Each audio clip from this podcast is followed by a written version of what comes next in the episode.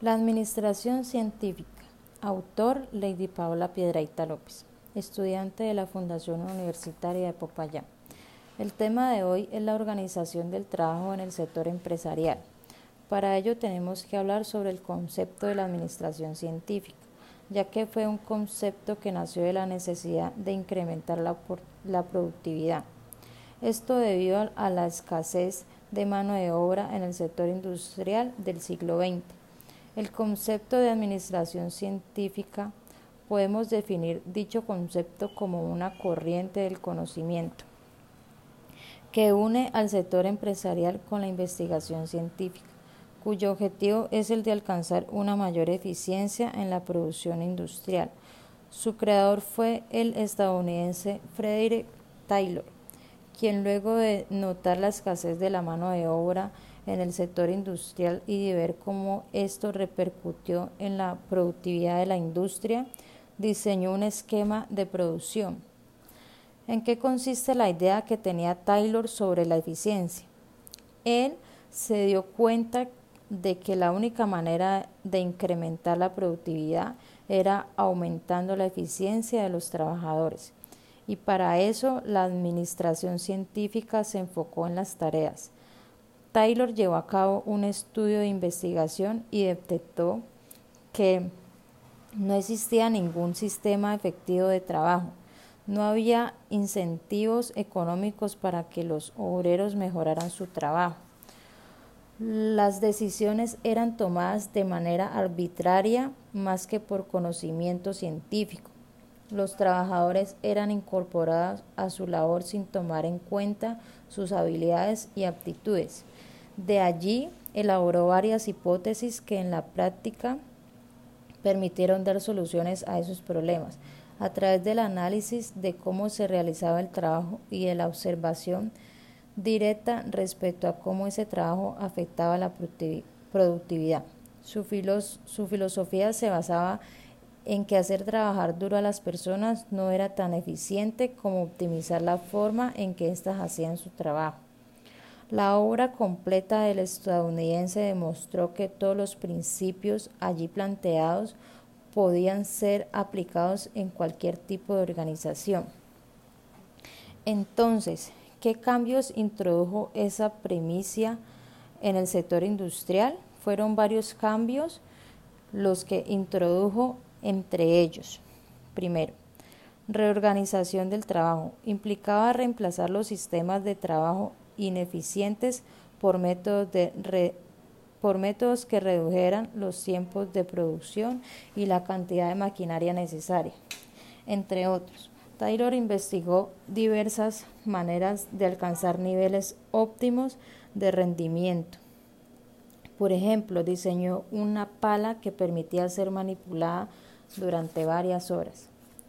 Segundo, selección adecuada del trabajador implicaba evaluar la habilidad del trabajador para designar un puesto idóneo, en lugar de asignar roles sin tener en cuenta su capacidad. De este modo, se podía mejorar el desempeño profesional porque el empleado se sentía más motivado y satisfecho con su trabajo, lo que terminaba impactando en, en la productividad de la organización.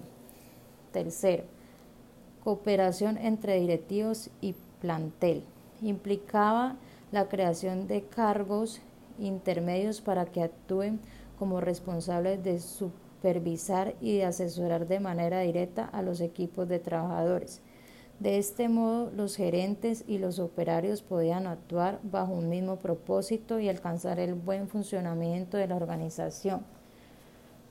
Cuarto, división del trabajo entre los responsables y los colaboradores. Implicaba definir de manera clara el rol de cada integrante de la organización.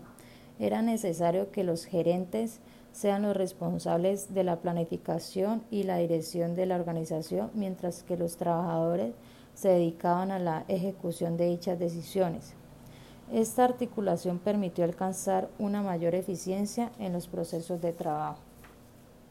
Quinto, motivación de los trabajadores. Implicaba optimizar el salario del trabajador a fin de que mejore su rendimiento, además de que ocupara un puesto idóneo a sus capacidades. Taylor promovió la idea de un salario justo por un día de trabajo justo, es decir, si un trabajador no, no, logró producir lo suficiente en un día, no debían pagarle tanto como a otro trabajador que fue altamente productivo. Al día de hoy se conserva al pie de la letra dichas medicaciones o principios de la administración científica? Bueno, con el paso del tiempo se fueron deteriorando, puesto que a partir del siglo XXI algunas de las ideas se renovaron o quedaron obsoletas entre, entre ellas. Se amplió la autonomía de los trabajadores para que puedan aplicar enfoques más apropiados en su trabajo rompiendo con la estructura piramidal o descendente del Taylorismo, donde el trabajador no podía dar su opinión. La gestión por el objetivo, la cual establece que los gerentes deben participar del proceso de planeación estratégica y unificar los consenso, unificar el consenso entre directivos y empleados. A diferencia del Taylorismo que mantenía una única estructura en la que los gerentes tomaban las decisiones y los trabajadores las ejecutaban. Las iniciativas de mejora continua que implican que la empresa se cuestione todos los métodos de productividad, no solo el trabajo del empleado, a fin de encontrar innovaciones, a diferencia del taylorismo que sostenía que la máxima eficiencia en la producción recaía en el rendimiento físico del trabajador, la motivación a través de la valoración de la persona, ya que por su aporte individual no fue contemplado en la gestión científica del Taylorismo. En conclusión, podemos decir que la teoría de la administración científica que impuso Taylor tenía unas ventajas y unas desventajas.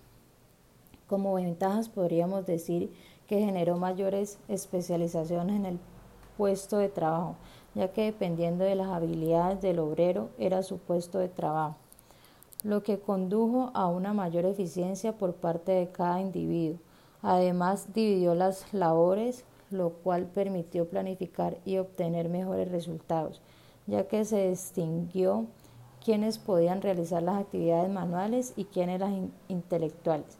Sin embargo, condujo a unas desventajas claras, como el conflicto entre trabajadores, puesto que el principio de unidad de mano colectivo se desvaneció. Igualmente, el empleado no tenía capacidad técnica para opinar, por lo que la comunicación era descendente, lo que arrojó como resultado la individualidad como mecanismo de eficiencia. De allí que la participación de los empleados era nula estos factores deterioraron la filosofía del estadounidense a través del tiempo, debido a que las ideas y el trabajo en equipo hoy son parte fundamental para cualquier industria. Es lo que permite el crecimiento de las empresas. Por tanto, en la actualidad muchos de los conceptos emitidos por Taylor no serían competentes ni eficientes. Muchas gracias por escuchar.